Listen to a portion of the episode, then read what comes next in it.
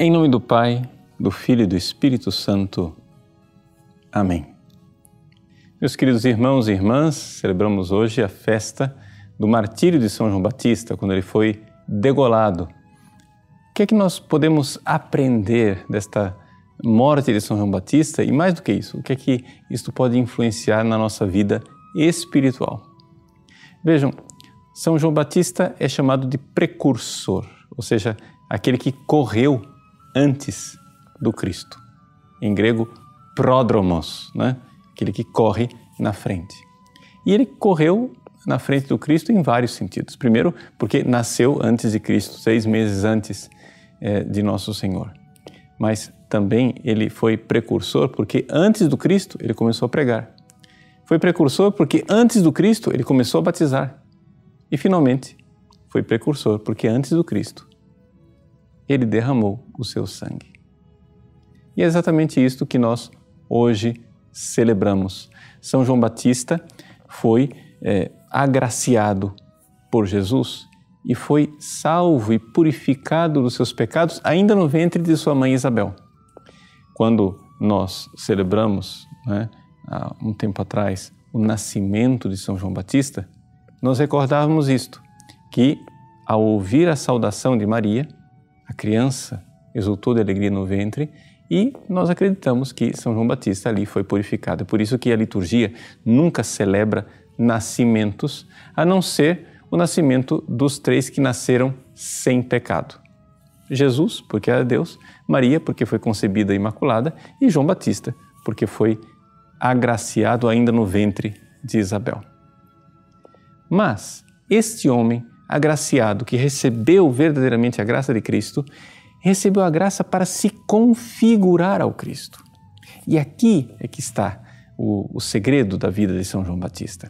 Ou seja, embora ele tenha sido precursor, porque fez as coisas antes, na verdade, ele precedeu no tempo, mas não precedeu no ser. Ou seja, Desde o ventre de Santa Isabel, São João Batista começou ali a gerar o Cristo nele. Ou seja, o Cristo foi agindo através da sua graça de tal forma que João Batista não é simplesmente um profeta do Antigo Testamento. João Batista é um homem que já vivia a partir da graça de Cristo e que preparava os corações para o Cristo. Bom, aplicando isto à nossa vida espiritual, o que é que nós podemos dizer? Nós podemos dizer o seguinte, em primeiríssimo lugar, antes mesmo da nossa conversão, antes que você é, tenha se arrependido dos seus pecados, tenha pedido o batismo, tenha ido se confessar, antes, antes, quando você ainda estava nas trevas do pecado, já havia algo a graça de Cristo, que já estava lá, como essa graça precursora que preparava o seu coração para a conversão para nosso Senhor. Veja, se a graça de Cristo não estivesse no coração de todos os homens, pelo menos numa porção mínima que fosse, não seria possível converter as pessoas. João Batista, no ventre de Isabel, recebeu a graça de Cristo e por isso pôde ser pregador. Mas quando ele começou a pregar o seu batismo de penitência, de alguma forma, a graça de Cristo já estava operando no coração dos seus ouvintes. Sem a graça de Cristo, nós nada podemos. Recordamos aqui uma frase é, muito é, verdadeira que está lá no manuscrito de Santa Teresa, Teresinha do Menino Jesus.